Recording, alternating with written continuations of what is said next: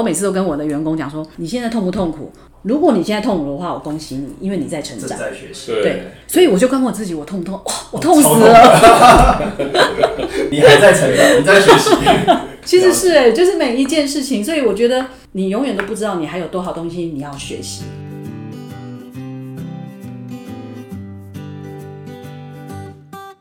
各位听众朋友，大家好，我是马克思。大家好，我是 Henry。今天的录音时间很特别，是周五的晚上。对平常我们都是周末。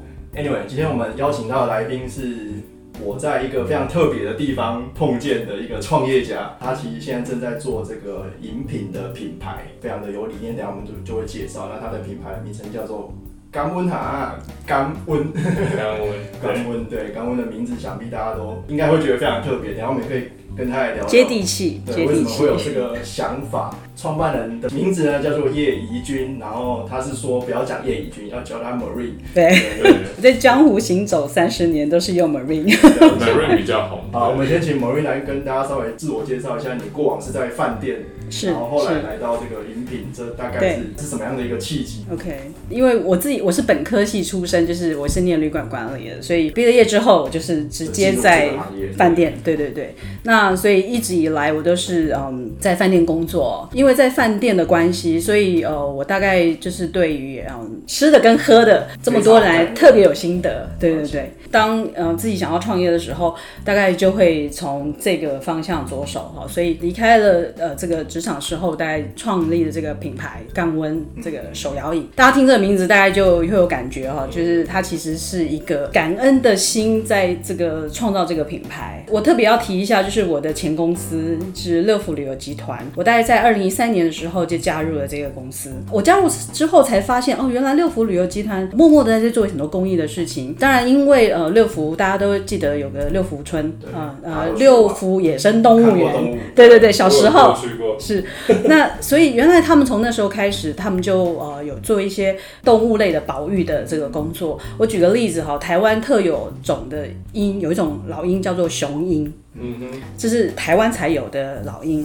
这个六福他们有个呃庄福基金会，他们赞助雄鹰的拍摄已经超过十年。哦，去记录雄鹰的这个整个生态。近几年比较常听到，大家比较常听到，大概是野犀牛的保育的工作。那我自己其实加入六福之后的第一个任务呢，其实老板是给我说，他希望我们所有的餐饮都不要有添加物。第一个工作就这么的 艰难。艰难，对对对。然后那时候我大概底下有大概十个主厨，大概每个主厨都来跟我跳脚，告诉我他有多么的困难，不能够你要我不能放任何的添加物。那个时候，这样的食材应该还不普遍，对就是没有添加物，就大家会觉得我我做出来的菜就是要这个味道，你没有给我这些工具，我就没有办法产生出这样的味道。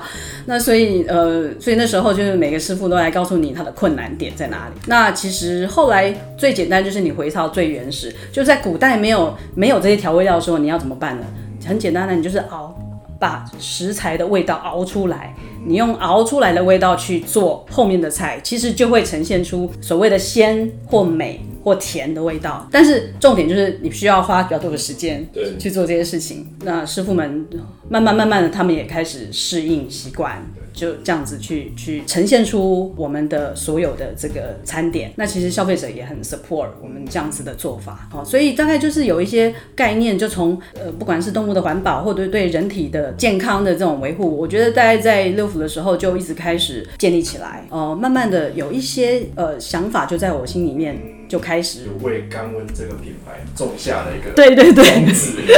对对对，那当然我比较明显的是后来我们因为也也是因为公司的关系，我们呃有去做一些绿色采购，所以接触了有一个这个组织叫做社会呃创新组织的这个平台。那这个社会创新组织里面呢，都是一些很年轻的创业者，好、他们去呃去开创他们自己的公司。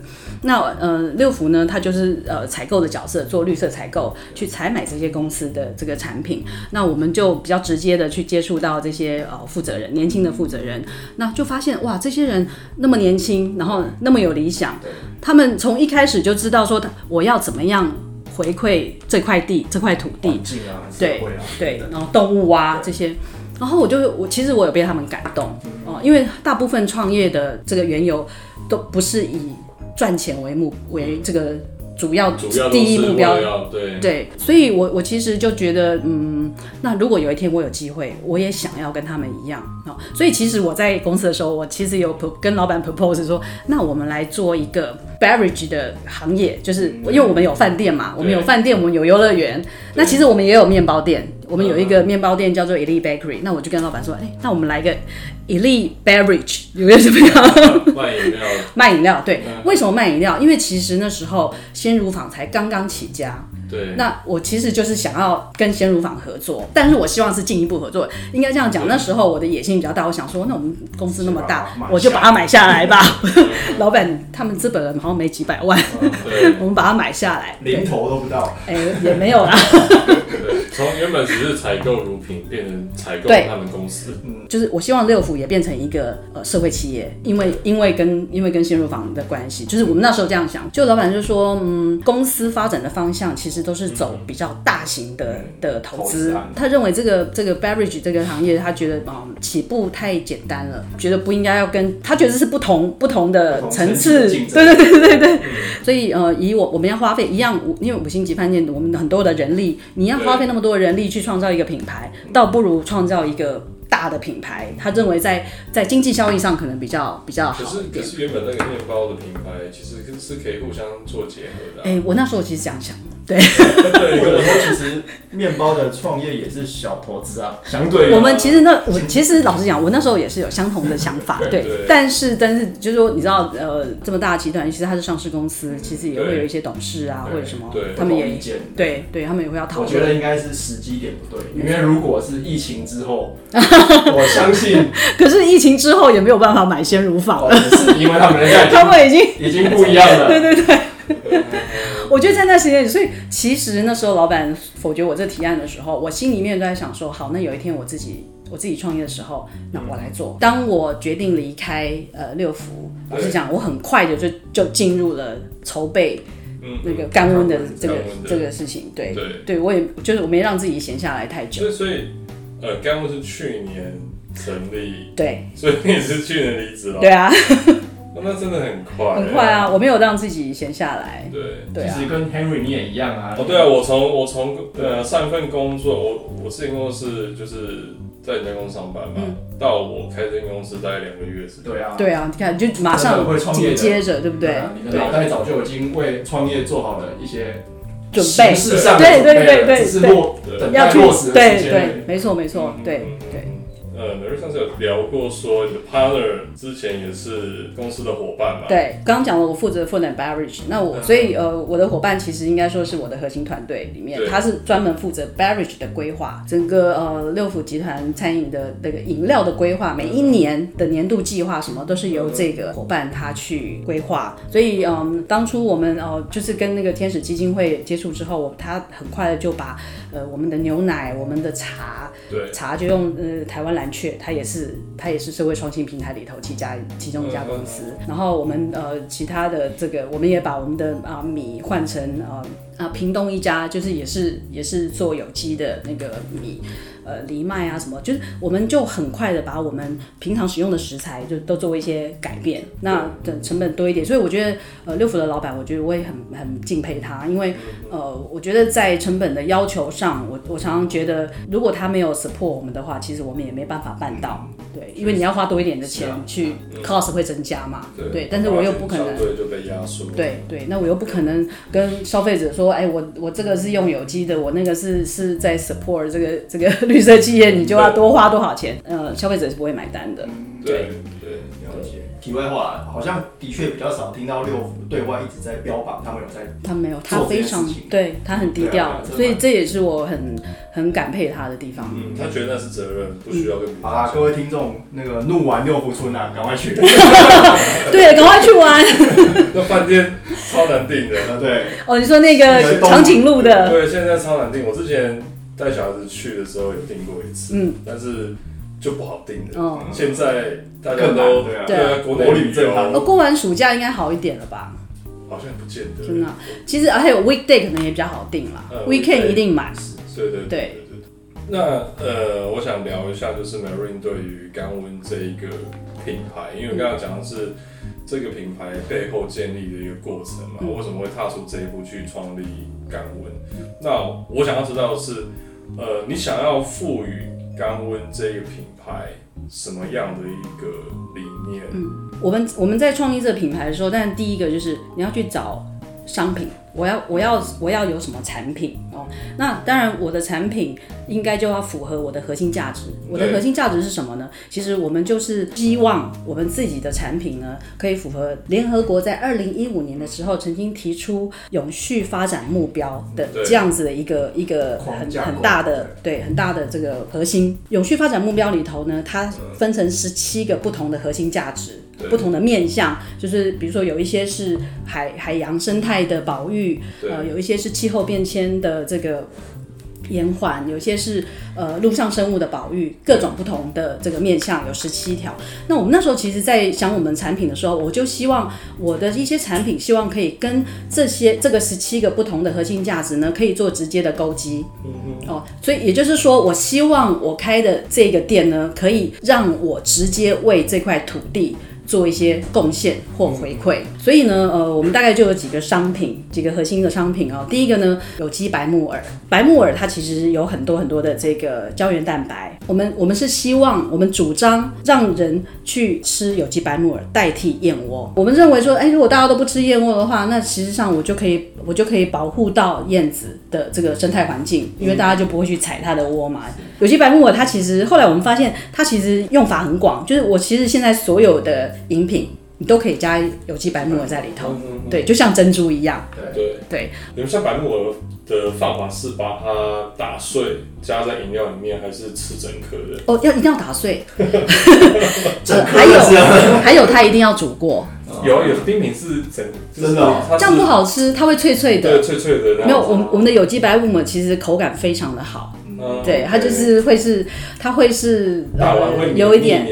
而且它会产生，因为因为煮的关系，所以它会把它的那个胶原蛋白那种胶质煮出来，所以它会是口感其实是比较这个温柔的。嗯，对嗯描述的，我现在好恨不得就马上点一杯来喝看看。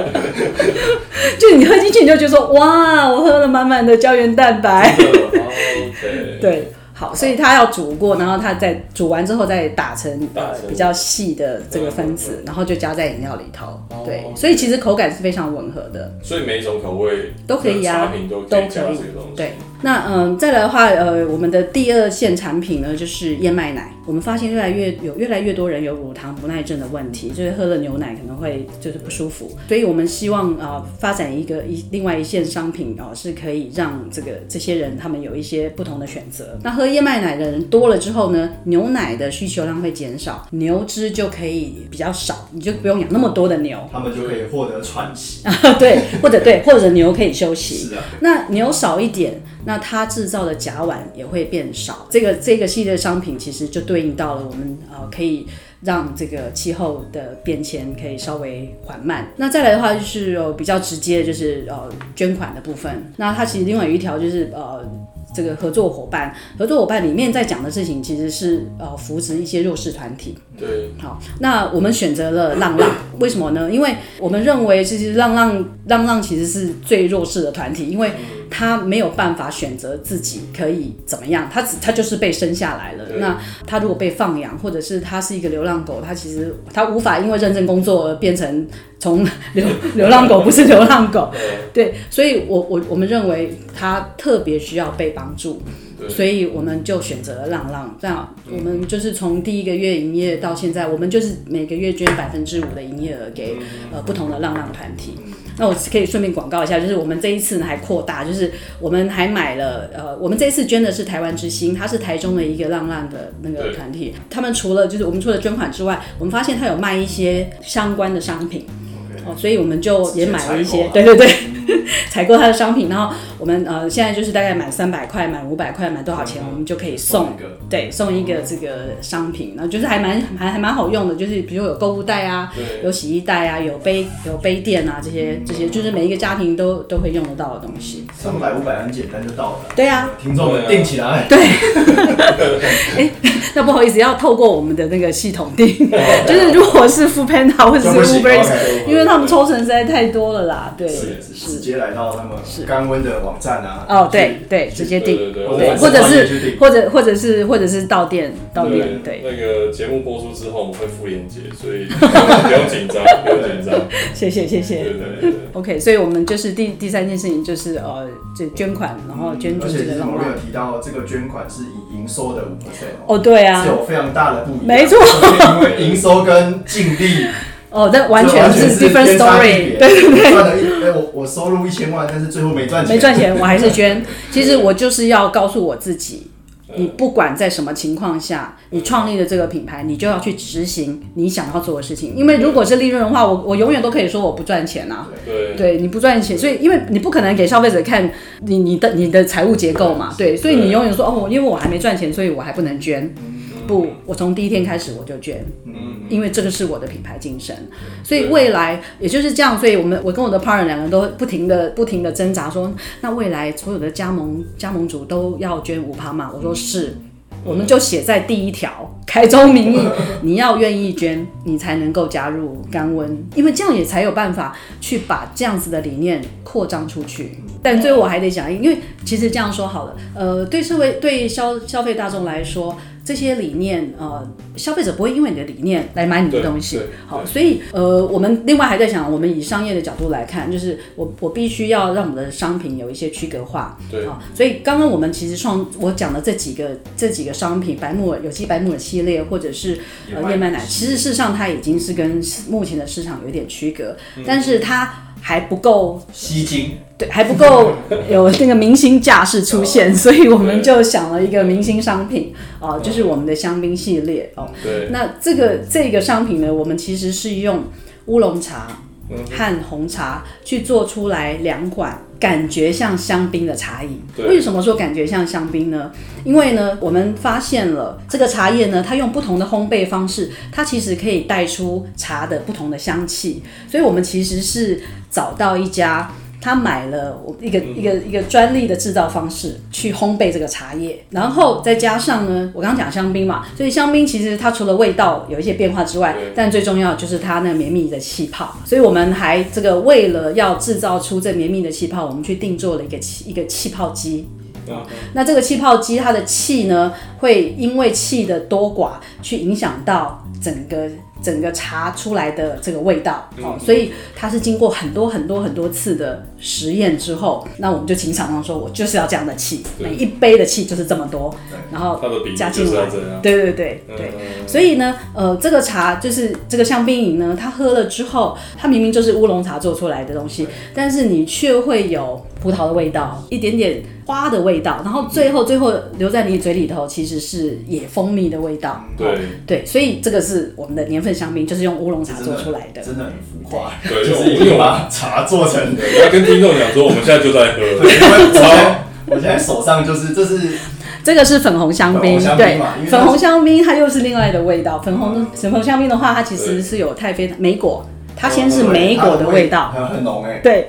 然后后面的话，你是你会会吃到一就是会有太妃糖的香味，嗯嗯，对，会留在你的嘴、你的口腔里头，对，就是去回味。其实就跟喝香蜜一样了，但是你可以开车哦，因为它没有酒精不。觉得很浮夸吗？喝茶居然有太妃糖的味道，对啊，我我觉得真的超厉害，而且我觉得我真的觉得很好喝。真的，我也觉得蛮好喝。对，就是在这个市面上没有第二个这样子的商品。确实，我以前也不会去买，没有没有想过要买过这种东西。其应该说没有人做，对对吧？就就完全没有听过可以买这种东西。对对对对对对，所以那时候才会想到专利这件事情。哦，对啊，可以岔题来聊一下。我跟 Marie 就是这样认识的。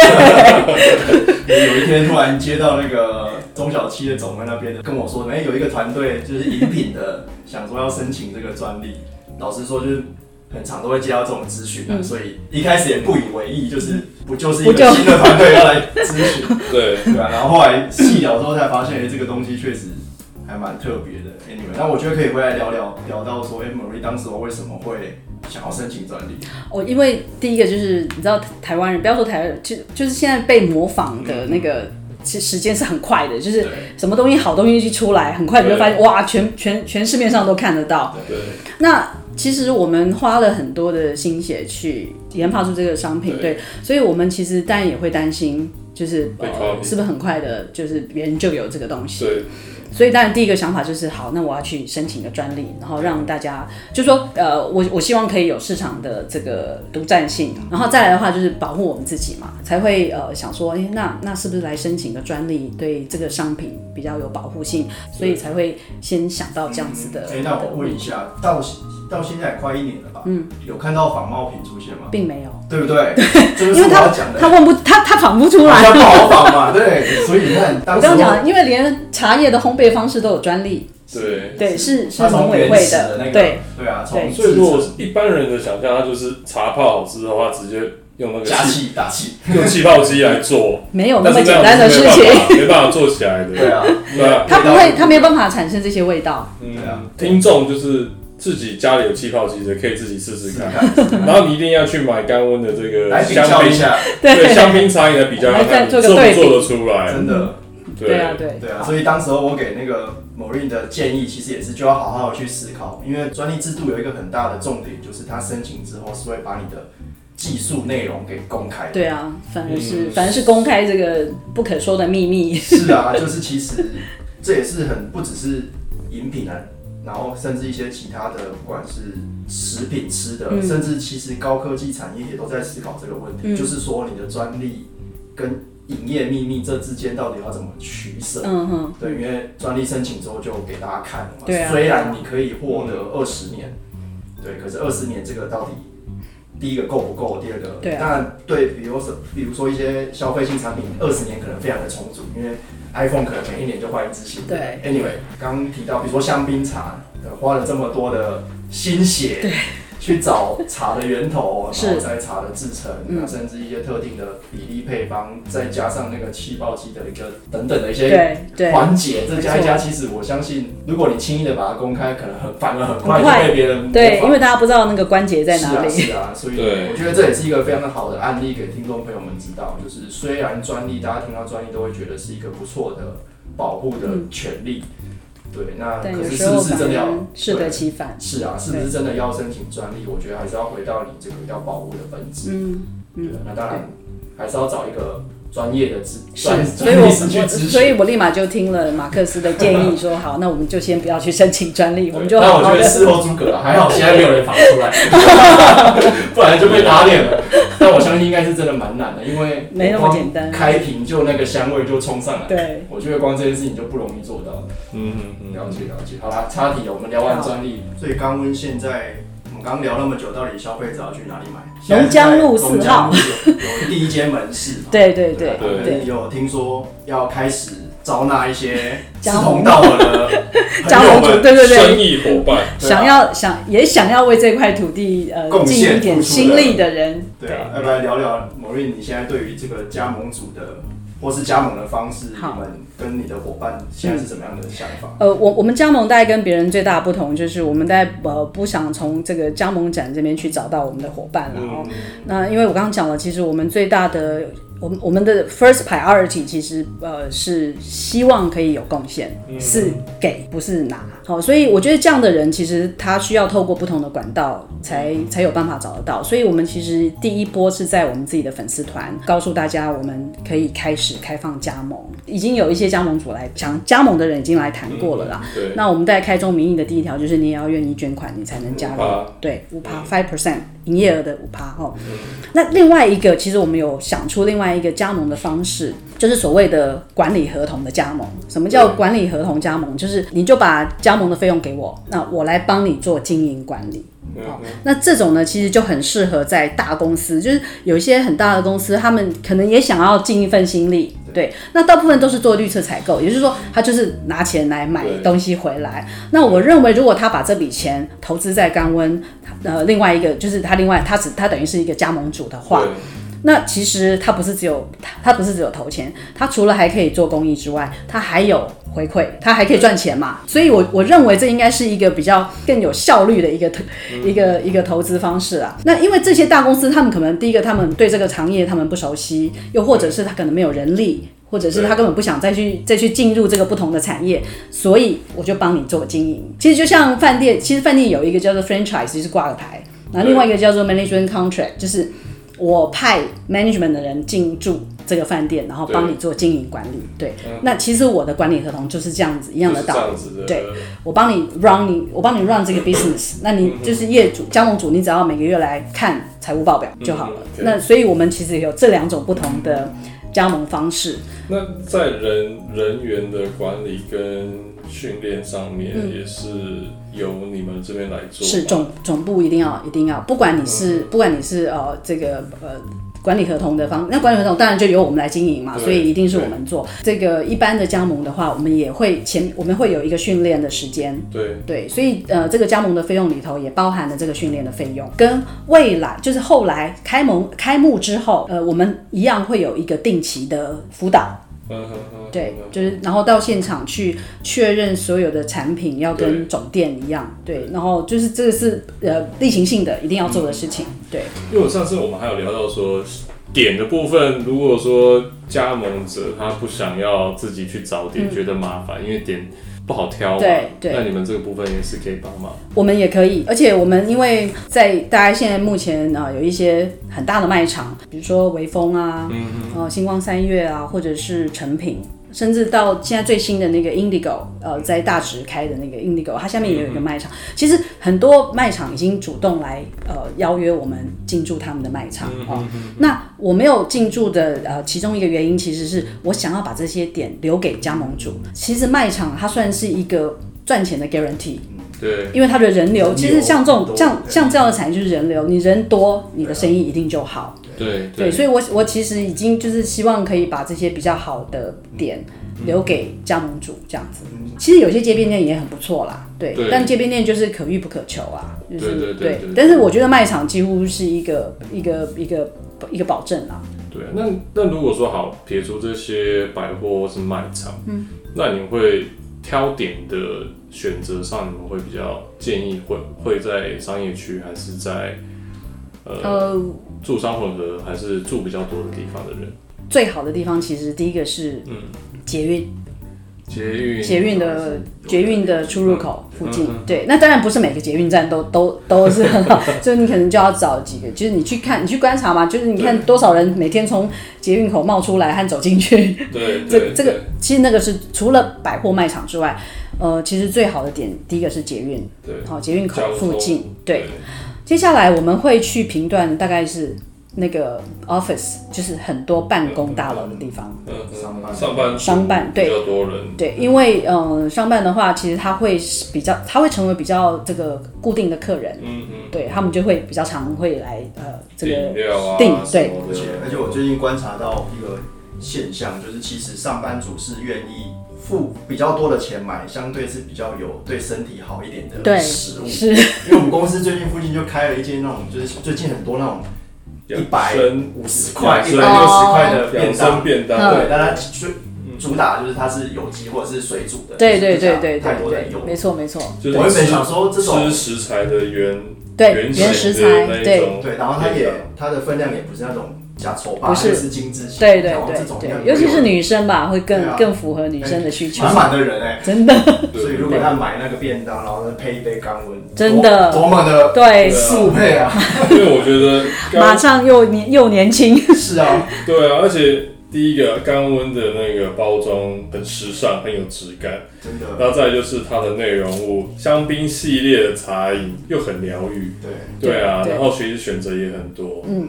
对啊，所以所以回来商办，我觉得确实是一个不错商办。加一。的选择，而且台北台北太多太多这种 location。对啊，对，所以其实是点其实不难找，嗯哼，对，所以我觉得还都都还蛮有机会的啦。对对对对，好啊，那我觉得还有一个很很重要的议题，我们一直没有聊，嗯，就是毕竟也真的出来做了快一年的时间，对，这一年时间跟你当初的想象，我相信在集团里面。做一个高阶主管跟自己做创办的，一定是有很大的不一样。所以我们要有进没有一些什么我们要进入流泪的时对，间流了。泪的，这时候不能太亢奋。没有啦，就是有没有什么想要跟听众，或者说之后也想要真的走上这一条创业路的？哦，我觉得我可能比较不一样，因为我的第一份工作就在饭店嘛，哦，嗯，那其实饭店就是一个很人很多的地方，然后他们的这个分工是非常非常细的哦。那所以其实每一个人都是有自己专精的的这个范围。嗯那我觉得出来创业，我大概遇到最大的挑战，呃，应该是挑战，就是。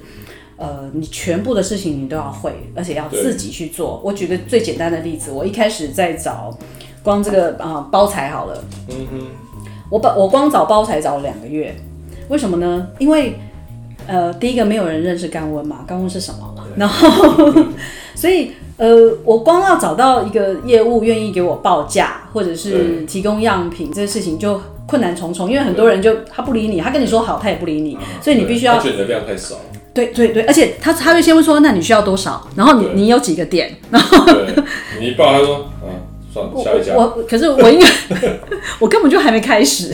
对，所以你就遇到很多这样子的问，所以你你变成你要花很多很多时间去做一些很 basic 的事情。嗯嗯，就以前我会觉得可能我花三天就可以做完的事情，我可能花了两个月都还没有进到最后的这个，卸下光环，对真的真的对。因为在大大公司大企业里面的光环就是我品牌大家都听过，对我要做事很方便，我只要说我要杯子，明天你的桌上就出现十个不同的杯子，给你选，对。然后你还可以跟他讲价。然后那现在呢，就是嗯，我竟然过了那么多年之后才知道，人真的是要懂得弯腰，要弯得够够深，然后还有就是术业有专攻，每一件事情其实都有它的专门学问。其实刚刚我们在看到说那个商标的的事情，就是、哦，它是不是防水，然后它会不会褪色，然后它会不会，就是这些事情，你因为自己去每一件事情都得自己去做，对所以你学习到的东西。对对对，所以我我常常其实这还是应验我一句话，我每次都跟我的员工讲说，就以前的属下，我都跟他说，你现在痛不痛苦？如果你现在痛苦的话，我恭喜你，因为你在成长。在学习。对对对对，所以我就跟我自己，我痛不痛？哇，我痛死了。你还在成长，你在学习。对 其实是哎，就是每一件事情，所以我觉得你永远都不知道你还有多少东西你要学习。那我觉得这个是跟我以前很不同的、很不一样的经验，因为在在饭店那么多年经验，你已经变成一个经验丰富，一个就是你讲什么话，大家都觉得对，就是这样。但是我从现在开始，我我是别人讲什么，我我就嗯哎对哦，原来是那样，角色不同。但但是我觉得其实就是有甘有有甘有苦有甘啦。对对啊，对所以呃，当我看到了这些东西，当我现在我看着你们喝着喝着香槟，然后你们觉得这东西很棒，这就是我最大的成就感。而且这个东西是是我的 baby，我的对对对对 我不是帮人家带小孩，对对花了时间花了精力去把这个东西做出来的，对，没错。然后还有就是接下来就是看现场营运，因为呃在饭店嘛，你会有营运的主管啊，你会有呃行销主管什么。那营所以以前你只要跟你看到有什么问题，然后你只要跟那个营运主管说，哎，我觉得那样不对，这样不好，我们应该怎么样对怎么样怎么样。哎，现在不是哦，现在是你自己要去做那个营运，嗯嗯嗯嗯嗯你自己要真的是去，所以你会发现说，哎，其实员工可能比你还要熟悉。然后当然我当然找我找找的员工，大家都是有手要有经验的员工。嗯嗯嗯嗯，我从他们身上也学到很多东西。哦，原来呃摇要手势要几度摇，然 后 然后放放东放杯子到那个封杯机，你要用你要怎么个放法？等一下，那你你现在真的会自己弄一杯茶出来吗？我会了，哦，你会，我会了。所以刚开始开店的时候其实不会，其实嗯，前几个月我的员工甚至不希望我踏进去那个吧台，嗯，因为他觉得造成得他们的那个对。他们效率的他们还要收食材，对对。对，我我一摇，因为我根本不知道你，我看他们摇很简单，我也来摇一下，就一摇杯盖就飞出来啦，对。好，或者是或者是滴到都是那个地上只要有滴一滴水或什么，他们就会去拖地，反而造成他们一些困扰。那可是后面的话，这几个月我我自己是比较深入的去去做。实做对操作的部对分，，我现在已经可以，就是很多事情我都会做，对对对，但可能动作稍微慢一点，那可能呃那些 recipe 没有背没有背的很清楚，但至少呃 我觉我觉得我应该也已经是半只手了啦。了解了解。就是自己要去做，而且我发现就是自己做了之后，才可以真正理解员工的难处。对，有时候你会觉得说他为什么要这样这就是原本在管理阶层上面的人没有办法。理解。理解的东西，我现在终于知道为什么以前的员工那么讨厌我。就是以前我走，我只要走，我只要走过去，然后大家就会散开那种感觉。这摩西就对了，我觉得某种程度，某瑞还算是比较有经验的创业家了，因为他已经在集团内学习到可能一些系统性的，不管是产销人发财的经验。哦对啊对对所以对，觉得创业成功几率应该已经高出别人很多了。但我觉得当然还还是有在努力，对你还是会学到很多哎、以往的一些没有看到的经验过的没有经验过的事情。对而且 Marine 他是属于创业成功几率相对高的那一群人。对啊因为我之前有写一篇文章，哦，那篇文章就在讲说创业的年纪，嗯，什么什么时间点其实你最适合创业。是我这年纪吗？40哦我还觉得有点，我还觉得有点晚。四十几岁以上其实是比较适合创业的。哦然后他的 background 是他已经有在大的公司，嗯，有参与过管理事务，嗯那他出来创业，他成功几率会比较高。哦，好啊，那今天真的非常开心，可以邀请到钢温的创办人 Maureen 来跟我们分享他对于这个钢温品牌的很多的理念。对对对对，啊，甚至你看他取的名英文名字叫 Thanksgiving，Thanksgiving 这是他说未来想要进军国际的时是候，，对。这个品牌可以直接带出去。对啊，外国人一听到 Thanksgiving 应该很有认同感，真的不止接地气，钢温塔，就是在哪边都接地气，接地在台湾也接地气，对然后在外国英语市场也是也接地接地气气。，对对啊，，好啊，那我们就欢迎那个听众朋友，如果你有时间，或是刚好有经过这个龙江路附近路四号。的，对，可以去买一杯这个粉红香槟，是是或是是，其他的或者是年份香槟，对对，什么都试试看，因为你都一定会觉得很惊奇。真的真的非常，而且他们的店面其实是设计的非常的有我跟我跟设计师说我要贵族的感觉，真的，反正就是你去你一定会打卡的，我觉得这年打轻人卡绝对会，打卡网红店。对对对，好啊，那就今天就谢谢 Marie 来我们谢谢谢谢。谢谢。，OK。